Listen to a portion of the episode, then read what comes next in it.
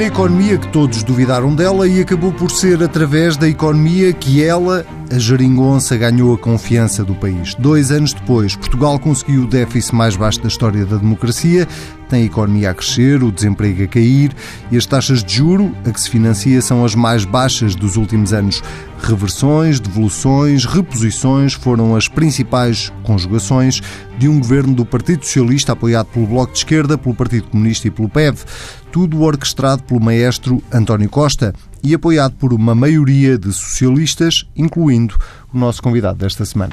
Fez parte do grupo de economistas que ajudou o atual Primeiro-Ministro a fazer o programa do governo.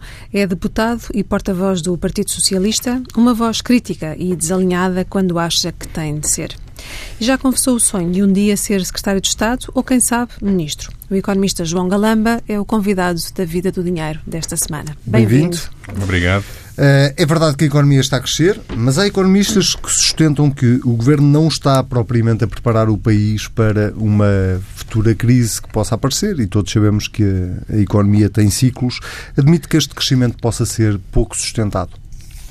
Um, não. O, o país teve uma, uma grande transformação estrutural na, na, na última década um, ou melhor, na década antes da crise, ao contrário do que muita gente dizia, uh, não foi uma década perdida, foi aliás uma década onde se lançaram um, importantes sementes para o crescimento futuro. Portugal tem hoje um, uma mão de obra muito mais qualificada do que tinha, uh, tem hoje uma economia mais diversificada do que tinha e essa diversificação vem dos anos de, de, a partir de 2005, 2006, o crescimento das exportações começou, aliás, aí. E aliado a esses alicerces, um, com a devolução de rendimentos e com a confiança que, que a política deste governo conseguiu incutir no, nos portugueses, nós hoje temos crescimento mais alto da década e um crescimento eh, sustentável. Ao contrário do que muitos têm dito, o que cresce não é apenas o turismo, obviamente que o turismo dá um contributo importante, mas temos crescimentos em todos os setores, em torno das exportações, isso é muito visível. E vemos, por exemplo, que no, no, na área do emprego, o que tem crescido mais para além do turismo tem sido a indústria. Portanto, nós temos hoje, eh, em todas as áreas, ganhos de emprego, em todas as áreas, crescimento da, das exportações e Portugal tem as condições para manter um crescimento bastante mais elevado do que tinha na, na primeira década. Portanto, discordo com a afirmação de quem pensa que não é sustentável. Uhum. À esquerda pedem-se aumentos para a função pública, pedem-se mais aumentos para pensões e a pergunta é se estarão criadas realmente as condições para o Governo avançar com estas medidas, eh, aumentando precisamente a despesa do Estado. O que nós uh, temos sempre procurado fazer, o Governo tem sempre procurado fazer, um, uma, um equilíbrio entre as medidas de devolução de rendimentos, aumento da despesa ou redução da receita e a, e a redução do déficit. Esse, esse equilíbrio terá de, de, de se manter, é aliás um, o sucesso desta solução governativa uh, não teria sido possível sem o rigor e o sucesso nas contas públicas. Portanto, nós devemos sempre olhar para. Um, obviamente que o sucesso nas contas públicas é condição necessária, e, e mas não suficiente, e, o, e, a devolução de rendimentos também é condição necessária, mas não suficiente. São as duas em conjunto uh, que funcionam. E, essa, e esse rigor e essa estratégia é para manter. Mas é possível uh, ter, como já vimos, é possível ter atualização de, de pensões e atualização do, do, do, dos salários dos funcionários públicos, neste caso através da, do descongelamento das carreiras, uh, mantendo o rigor orçamental. Isso terá de ser feito para a frente. Obviamente que o equilíbrio concreto terá de ser encontrado quando a negociação para o próximo orçamento ou para os orçamentos subsequentes estiver em cima da mesa. Mas, é Mas é possível, como já demonstramos que é. Mas a questão é, eh, são duas questões diferentes. Uma coisa é a atualização de pensões e de salários ao nível da inflação, por exemplo, ou uh, uh, o descongelamento de carreiras, que na prática é quase uma reposição em relação a uma coisa que, que, que, tinha sido feita no passado. Outra coisa diferente é aumentos reais de salários e aumentos reais de pensões. Uh, e, e, a pergunta é um bocadinho nesse sentido, que é uh, se a economia portuguesa continuar a ter a evolução que está a ter, uh, e essa questão coloca sobretudo para o ano 2019, já que o orçamento para 2018 está, está fechado e já está a ser executado, se acha isso viável ou se acha que é cedo? É uma coisa, é algo que terá que ser avaliado, tendo em conta a evolução da economia, portanto é uma, é uma, uma resposta que não pode ser definitiva hoje. Se houver espaço, deve haver aumentos salariais, pelo menos em linha com a inflação. Agora, um, o que, também temos que perceber que 2016 foi o ano do fim dos cortes salariais na função pública um, e também teve impacto em 2017, porque foi faseado ao longo de 2016, portanto, o ano de 2017 foi o primeiro ano em que os funcionários públicos tiveram um ano inteiro sem cortes, portanto, de 17 de 16 para 17 houve um novo aumento de rendimento para funcionários públicos. O ano de 2018 e 2019 será o ano em que o descongelamento das carreiras irá produzir efeito, também faseado. Portanto, eu diria que dificilmente poderá haver, em cima disto, aumentos eh, salariais em 2019. Mas como em tudo, é uma questão de se avaliar, eh, fazer as contas e ver se é ou não possível. Se for possível, esses aumentos devem existir. Se não for, ehm, eu penso que os funcionários públicos compreenderão que já muito foi feito, o descongelamento das carreiras eh, está em curso e não se pode fazer tudo ao mesmo tempo, porque a pior coisa é pôr em, é pôr em perigo os passos que já se deram. É melhor que os passos sejam curtos e mais lentos do que acelerados e depois que se tenha de voltar para trás. E não cometer o mesmo erro que se cometeu em 2009 ou não foi um erro aquele aumento salarial à função pública? Na altura, com os dados conhecidos, levou à unanimidade na, na, na, na Assembleia da República. Eu ainda me lembro de Manela Ferreira Leite dizer que era um, um, aumento que já tardava e que era inteiramente justo. Foi um aumento para compensar perdas de rendimento de anos anteriores, uh, anos em que uh, os salários estiveram congelados. Mas 2009 foi 2009, agora estamos em 2018. Nesse sentido, desse discurso, que prioridades deve ter então o Governo nesta segunda metade da legislatura? Deve diminuir a carga fiscal às famílias? Deve aumentar o investimento público? Quais é que serão as grandes prioridades? Um, na minha opinião, depois da, deste desdobramento do, dos escalões e todas as medidas que já foram tomadas uh, a nível do, do, IRS nesta legislatura, eu pessoalmente não defendo novas alterações no IRS. Acho que o IRS deve, deve manter-se como está um, e eu preferia que os recursos fossem canalizados para investimento público e para reforço de serviços públicos. Já muito foi feito, o investimento público este ano deve crescer 40%, ou cerca de 40%, é preciso mais. Uh, e, e, os serviços públicos, apesar dos aumentos que têm tido, quer dizer, é inegável que, uh, por exemplo, na saúde houve um reforço orçamental significativo e, sobretudo, reforço de, de recursos humanos, quer médicos, quer professores, quer uh, técnicos e trabalhadores em geral do SNS, mas não chega. E, portanto, a minha prioridade, se eu tivesse que escolher entre novas reduções de, de impostos, nomeadamente ao nível do IRS, ou reforço eh, de serviços públicos e de investimento público, eu optaria pelos segundos. Há uma, um discurso antigo em Portugal que tem a ver com as chamadas reformas estruturais. Um, esse discurso voltou a existir muito em virtude do que aconteceu, sobretudo em 2017, com os incêndios, com as falhas do Estado. Um, o que pergunto é se eh, este governo atual, eh, apoiado politicamente da forma que é apoiado, tem condições para eh, levar a cabo ou implementar as chamadas reformas estruturais, nomeadamente uma reforma do Estado. Eu confesso que não faço a mais pequena ideia do que é a reforma do Estado. Sei que muita Houve gente vários fala governos dela. do Partido Socialista a defendê-la. Um, o Partido Socialista fez uh, reformas no Estado. A reforma do Estado é uma coisa diferente. Quer dizer, reformar a segurança social, como foi feito em 2006, dando-lhe uh, sustentabilidade ao longo do tempo, uma reforma, aliás, elogiada e, e é uma referência internacional. Um, o, a revisão das carreiras que, que, também foi feita, a introdução da, da, da, da, avaliação, o investimentos importantes na área das qualificações, isso são reformas estruturais.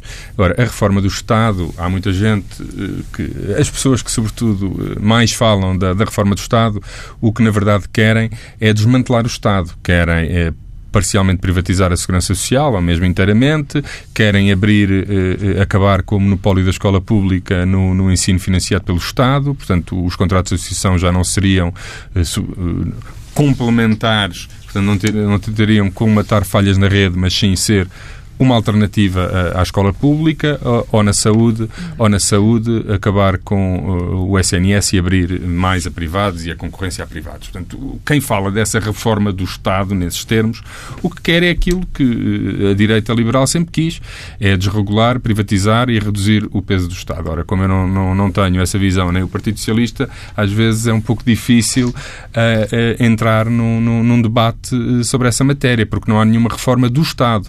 Há política políticas reformistas, há políticas públicas uh, que, na minha ótica, o que devem fazer é reforçar e melhorar a atuação que o Estado hoje já tem. O Estado não deve sair das atividades que hoje desempenha, nem na saúde, eh, nem na educação, nem nas outras áreas onde, onde ainda uh, uh, mantém um peso importante. Eu acho que reduzir o peso do Estado neste momento não faz grande sentido. Melhorar, tornar mais eficazes as respostas que existem, reforçar as respostas que existem, isso sim. E alguma área prioritária?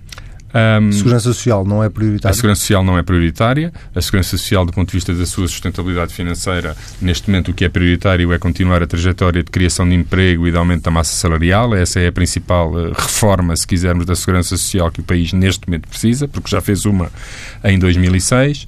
Um, diversificar as fontes de financiamento, que também foi feito, aliás, este é o primeiro orçamento onde isso acontece, em que parte do, do da receita de IRC é destinada um, ao financiamento da Segurança Social. Essa é uma reforma que faz todo sentido porque um, nós, neste momento, temos muitas atividades pouco intensivas em trabalho e não faz sentido que, um, e à medida que, com, com, os avanços tecnológicos, o peso desses setores tenderá forçosamente a aumentar, portanto, não faz sentido ter cada vez menos empresas em termos relativos a, a, a, a contribuir para a Segurança Social. Portanto, essa, essa alteração foi feita. Portanto, na Segurança Social, tirando sempre afinamentos que têm que se fazendo, portanto, uma gestão reformista e que atente às condições de sustentabilidade da Segurança Social deve existir. Agora, uma grande reforma reforma da Segurança Social uma nova reforma da Segurança Social, isso não, e nunca jamais em tempo algum a ideia de plafonamento defendida por PSD e CDS, que é a privatização parcial e que quebra o contrato de, de solidariedade intergeracional que existe e que caracteriza o, o, modelo de segurança social que temos. Portanto, aí não. Um, a reforma mais importante é continuar a apostar nas condições que permitem alterar estruturalmente o nosso tecido económico. Um, nós precisamos de empresas e de produtos com mais valor acrescentado, nós precisamos de qualificar a nossa mão de obra, nós precisamos de infraestruturas ainda importantes uh, para garantir a competitividade do nosso país e essas são, para mim, uh, as áreas prioritárias onde o Estado deve, uh, deve estar focado e não tanto numa mítica reforma da segurança social ou da escola pública, leia-se generalizar contratos de associação. Portanto, aí nessa área penso que não se deve avançar nada, até se deve recuar se houver possibilidade de recuo em algumas matérias. Portanto, o que nós temos é que reforçar as políticas públicas um, que apostam no, no, nos eixos fundamentais da atuação do Estado. Estado Social forte e eficaz e políticas públicas de promoção da competitividade e de investimento no, no, nos nossos recursos humanos e de apoio às empresas na transformação estrutural que elas têm que operar. Muitas já o fizeram, mas ainda temos um, não temos o mesmo tecido económico que tínhamos há 20 anos, mas ainda temos um longo caminho a percorrer. Vamos falar agora de outro tema importante, a dívida. Foi criado um grupo de trabalho para a dívida pública, precisamente, e entre as conclusões que apresentou estava uma negociação com as instituições europeias para rever as condições dos empréstimos dos fundos de resgate. Faltará coragem ao governo para o fazer? Não, não devemos uh, moralizar. Aliás, um dos grandes problemas da, da, do debate político é a moralização do debate político a ideia de que o governo A ou o governo B não faz isto ou não faz aquilo por falta de coragem ou os governos não fazem porque entendem que não o devem fazer, segundo a sua leitura das circunstâncias. O que nós dissemos naquele relatório foi que o governo devia uh, avaliar as condições para. Um, colocar em cima da mesa a necessidade de encontrar uma solução para a dívida e e rever os prazos, eh, sobretudo os prazos dos empréstimos e os juros dos empréstimos.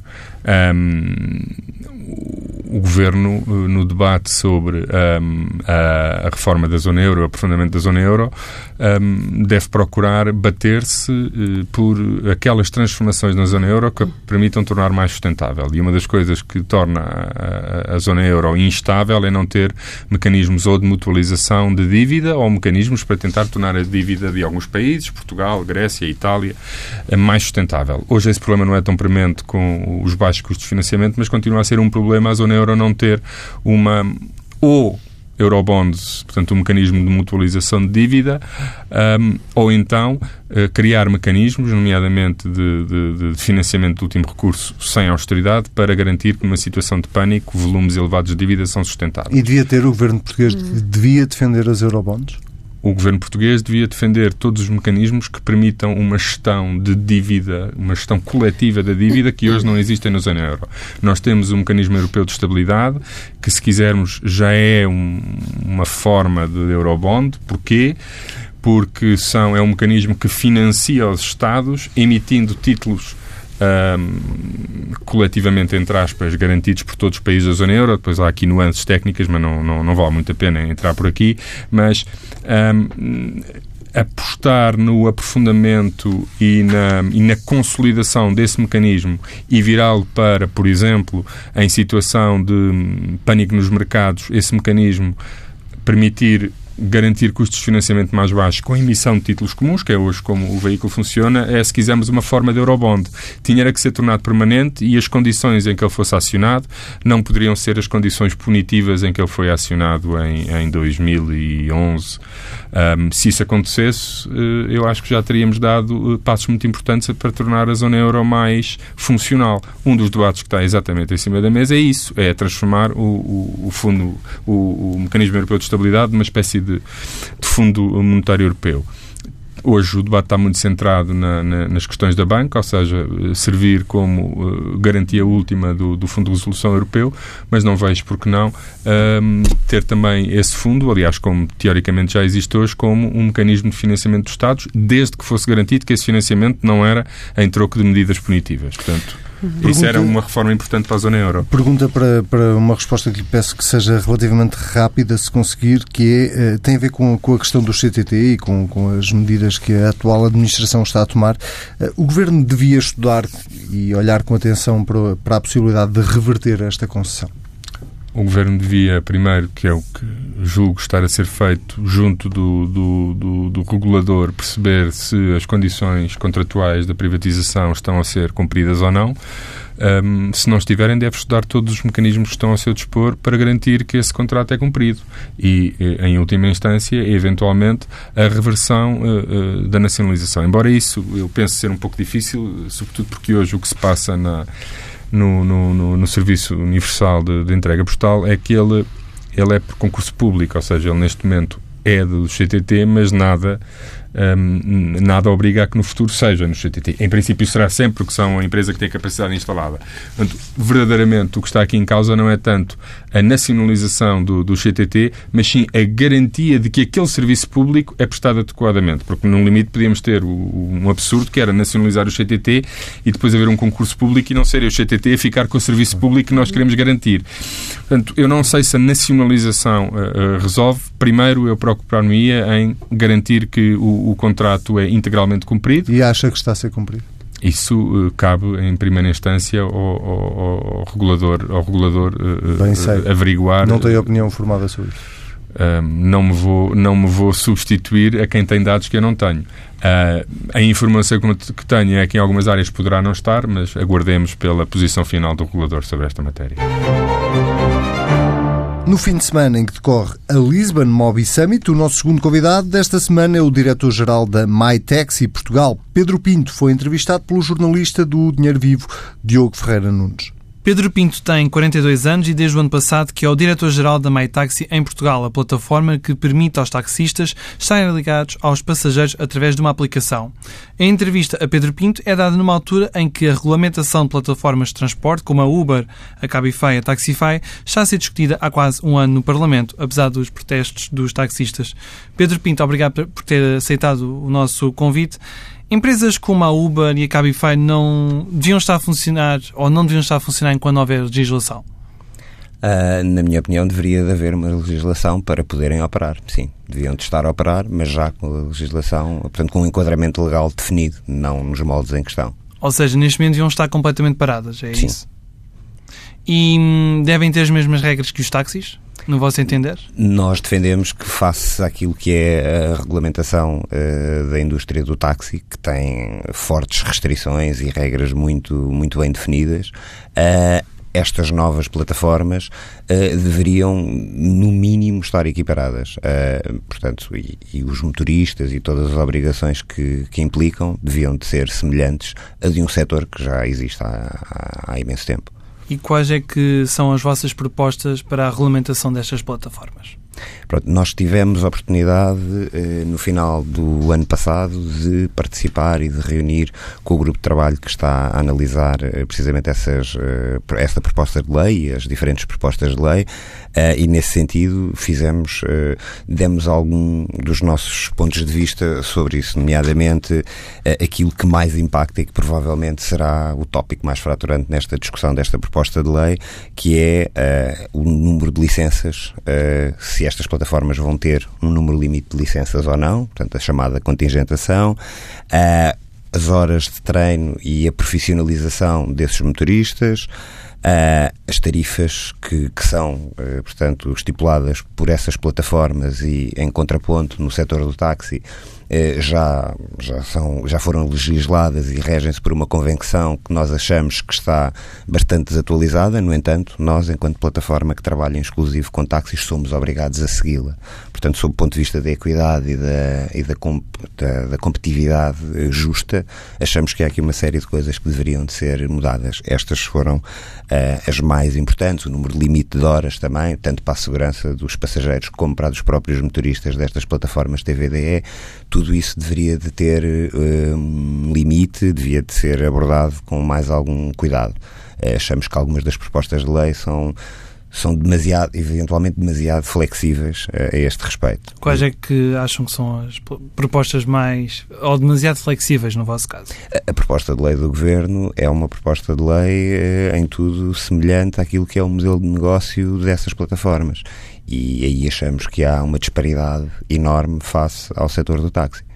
E que equilíbrio e que ponto de equilíbrio é que pode-se encontrar para que os táxis e estas plataformas tenham regras relativamente equilibradas, como vocês uhum. defendem? Uhum. Portanto, a formação dos motoristas é, é, essencial, o número de horas também é essencial, a estipulação de ou uma contingentação para este tipo de viaturas, uh, ou então, uh, e aqui achamos que isto foi também deixado bastante claro no grupo de trabalho, quando tivemos a oportunidade de, de participar, é que face à, à, à situação atual, nós achamos que as plataformas TVDE têm de ser equiparadas aos serviços de táxi com os mesmos deveres e com as mesmas obrigações uh, e também com os mesmos benefícios, alguns deles. Uh, agora, uh, o setor do táxi também tem de ter uma modernização e essa discussão já foi levantada. penso que está agora um pouco em segundo plano, mas no nosso entender tanto a proposta de lei como a modernização do setor do táxi deviam ser duas discussões que deviam de estar a ser tidas a par e passo uma da outra. Mas agora o que estamos a, está a ser mais discutir é a regulamentação desta, destas plataformas. A proposta mais sonante é a tal contingentação, os uhum. limites às licenças para estas plataformas. Acham que essa proposta vai passar? Uh, sinceramente está, está ainda no segredo dos deuses, mas na nossa, na nossa opinião uh, vai haver uma proposta de lei, deve haver uma proposta de lei, o suposto vazio legal em que estas plataformas uh, operam uh, vai ter de, de, chegar a um fim. As próprias plataformas também o estão a pedir. Agora, em que moldes é que vai acontecer, não sabemos. Uh, uma coisa podemos já antever é que não vai ser favorável ao setor do táxi e vai pôr o setor do táxi numa posição de desvantagem bastante delicada, diria e as, uh, estiveram reunidos com os partidos em, em dezembro. Uhum. Uh, que sensibilidade é que acha que estes partidos tiveram para as vossas propostas? Houve assim alguma proposta que acha que foi mais foi melhor recebida por parte dos partidos? No geral, diria que todos os partidos foram bastante receptivos à, à, à abordagem da MyTaxi e às propostas da MyTaxi. Uh, pensamos que em todo o espectro político eh, houve propostas que, que, foram positivas e com as quais nós nos identificamos, outras não tanto, em todas elas. Como, por exemplo, pode dar alguns exemplos? Uh, no PSD, portanto, a proposta do Partido Social Democrata uh, mencionava, portanto, um limite de horas para, para os motoristas operarem uh, e nós concordamos com isso. Portanto, num período de 24 horas, no limite que hajam 8 a 10 horas de, de trabalho contínuo. Um, no partido, o Partido Comunista uh, faz uma proposta em que as horas de formação dos motoristas devem de ser equivalentes às horas de formação dos uh, motoristas de, de táxi também. Nós também concordamos com isso. Portanto, há aqui do Bloco de Esquerda também há propostas que nós achamos que têm de ser consideradas e também estamos de acordo com elas, nomeadamente o limite de, de licenças dos, das plataformas TVDE. Portanto, encontramos aqui pontos comuns uh, nas diferentes propostas de lei ou nas alterações à proposta de lei do Governo. Uh, a proposta original parece-nos demasiado flexível e a questão que nós levantamos é esta é a nossa proposta face à situação atual do setor do táxi. Se houver uma flexibilização, uma atualização, uma modernização para o setor do táxi, aí se calhar a nossa opinião é capaz de sofrer algumas mudanças. Agora, faça uma não mudança no setor do táxi, quando estas plataformas operam precisamente no mesmo mercado, uh, mais ou menos disruptivo, uh, achamos que é, é de todo injusto para um setor que é histórico. Portanto, admitem as regras mais flexíveis para as plataformas, mas se houver a modernização do táxi, é isso que nos Sim. está aqui a dizer. Quais é que são as propostas que têm para a modernização do setor do táxi? Isso vamos ter de falar quando tivermos hipótese de, de participar nessa mesma discussão sobre a modernização do setor do táxi que como disse há pouco, está, uh, parece-nos um pouco guardada para falar depois. O que nos preocupa, porque a partir do momento em que estas plataformas uh, tiverem um enquadramento legal, uh, é automático que os motoristas, os industriais, todos os players no setor do táxi não, não vão gostar de saber que agora então é que ainda mais injusto se torna. Os indivíduos têm, plataformas têm um uma ferramenta legal que lhes permite operar, com ou mais, com mais ou menos restrições, ainda não sabemos, uh, e o setor do táxi fica total e completamente inalterado.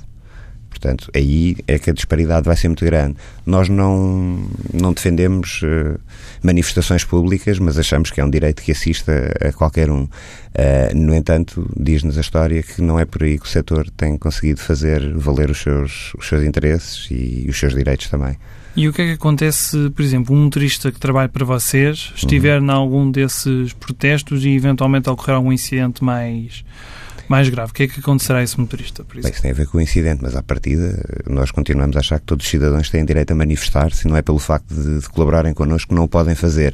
No entanto, se o indivíduo tiver, uh, e vimos isso em, alguns, em algumas manifestações no passado, uh, algumas citações vamos chamar-lhes menos felizes ou até uh, insultuosas, uh, essas aí se calhar vamos pedir e vamos dizer a esse motorista que lamentamos, mas ele não tem uh, perfil para trabalhar com a nossa plataforma. Vocês admitem que motoristas de táxi trabalhem para as plataformas, como a Uber, Cabify e Taxify?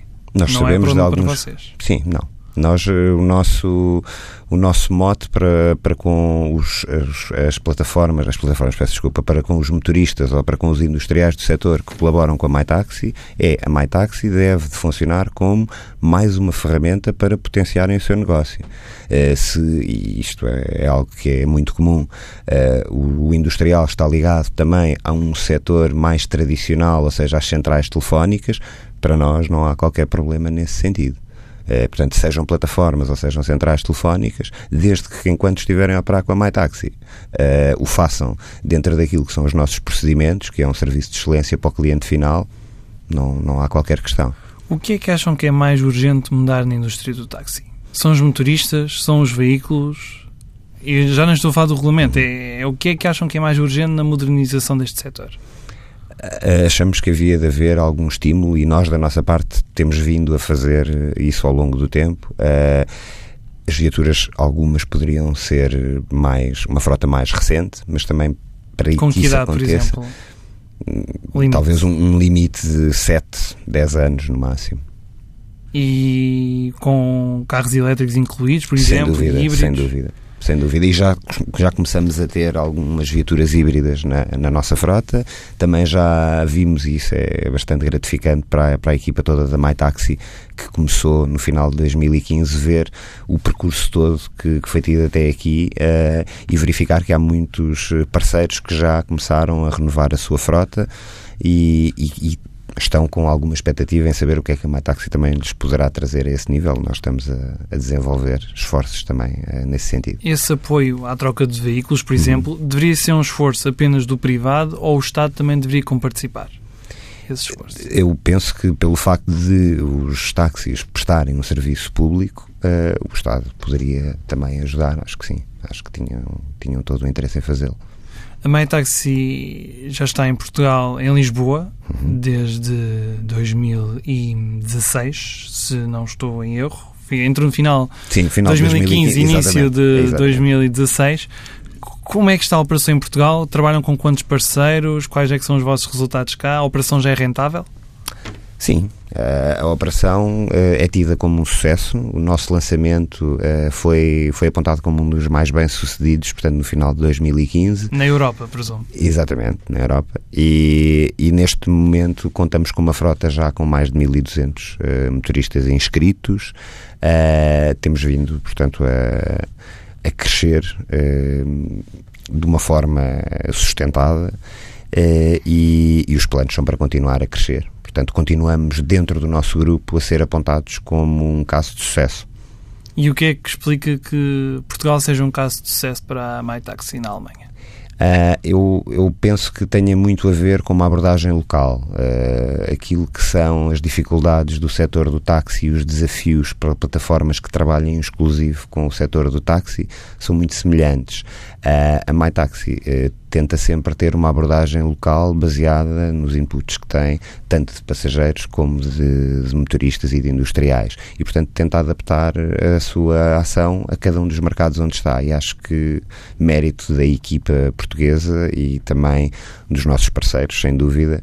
Uh, acho que a MyTaxi apareceu na altura certa, ao princípio houve aqui alguma dificuldade, uh, mas que era natural e que era também já esperada, e neste momento posso dizer com bastante segurança que temos um nível de de, lá, de confiança para com os nossos parceiros que nos permite nem sempre estar de acordo, mas uh, termos ali margem para discutir pontos de vista diferentes, tentarmos encontrar soluções que agradem a todos. Só assim é que achamos que, que o negócio vai ser bem sucedido. A MyTaxi quer crescer em Portugal. Quando é que poderemos esperar a MyTaxi no Porto e no, e no Algarve e noutras cidades portuguesas? Uhum.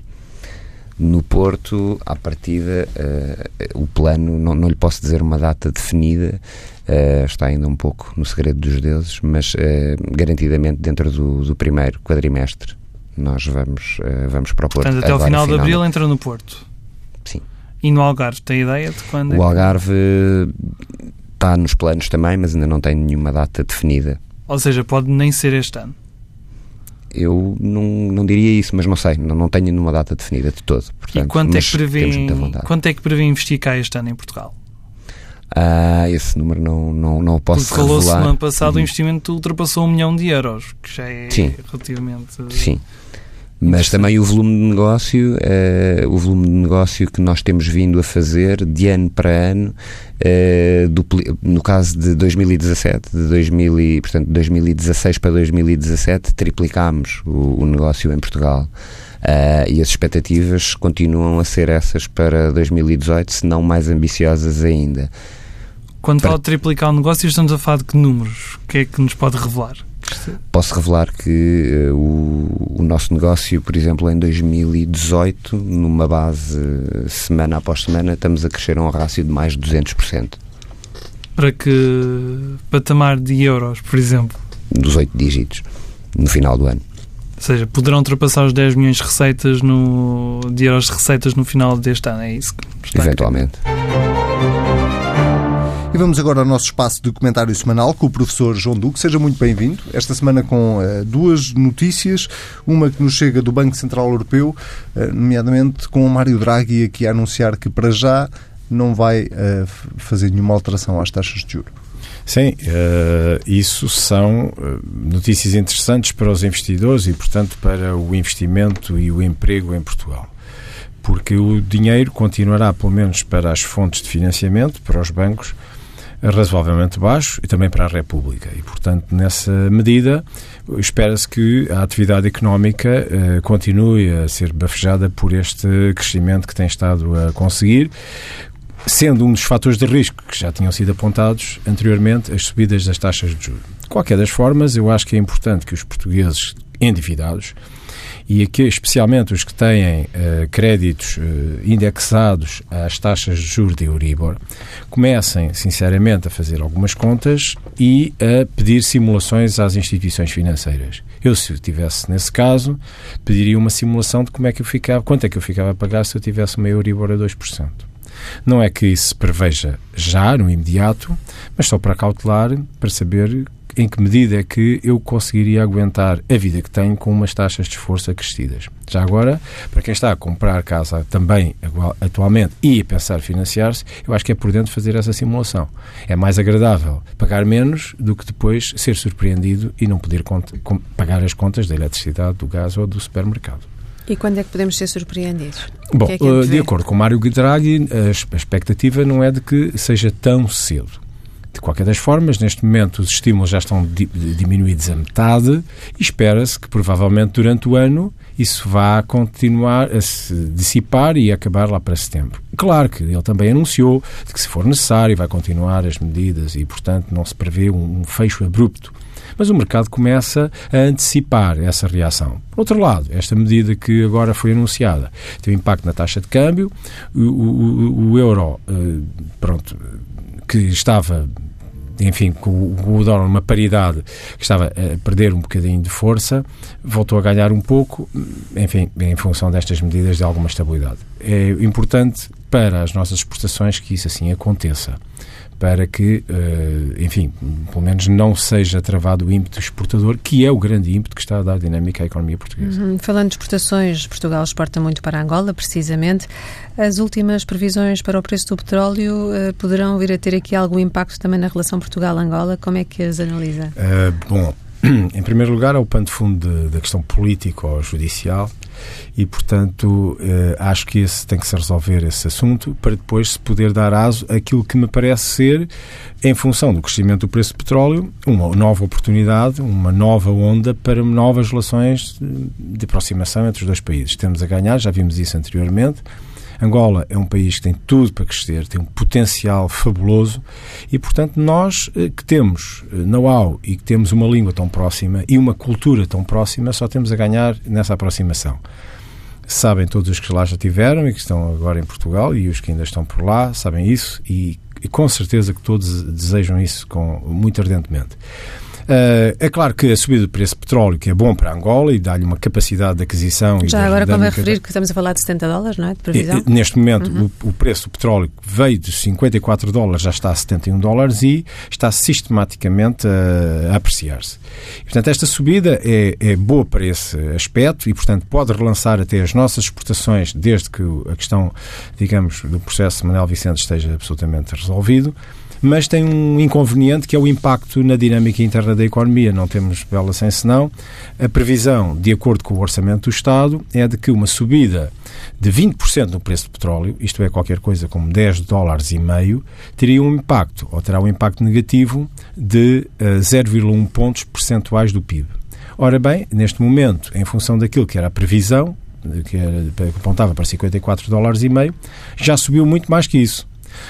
Não sei se vai manter assim ou não, ninguém é capaz de prever, mas se o preço do petróleo se mantiver à volta do preço que está hoje durante todo o ano, isso significa um impacto negativo que pode ir ao ponto, ponto e meio, por aí. E volta só a nossa habitual rubrica de poupança. Esta semana, a jornalista do Dinheiro Vivo, Ana Salês, explica como poupar com um seguro para avarias mecânicas. É o pesadelo de qualquer condutor. Paga-se o carro, o selo, o seguro e a gasolina. Até que chega o dia em que o automóvel avaria no meio da estrada e não há seguro contra todos os riscos que valha. A conta do mecânico pode bem chegar aos quatro dígitos.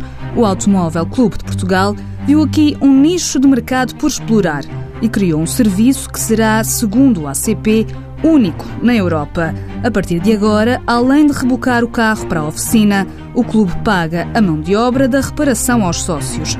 Isto se o valor não ultrapassar os 500 euros. O serviço está incluído na cota mensal de 8 euros do ACP e pode ser acionado duas vezes por ano. O custo das peças é que fica a cargo do condutor tal como a franquia que custa 30 euros. Para ter direito ao seguro de avarias do ACP, o carro tem de ter a inspeção em dia, não pode ter mais de 15 anos, nem mais de 250 mil quilómetros. Caso não seja sócio do ACP, há outras opções que garantem alguma proteção contra falhas repentinas. A maior parte das seguradoras oferece uma garantia de avarias mecânicas, mas só se estiver disposto a acrescentar uns euros por mês ao seguro obrigatório. A Vida do Dinheiro fica por aqui, já sabe, pode ler tudo ao sábado na edição em papel do Dinheiro Vivo, que sai com o DN e com o JN. E ouvir sempre que quiser, basta para isso ir a tsf.pt. Nós voltamos daqui a uma semana.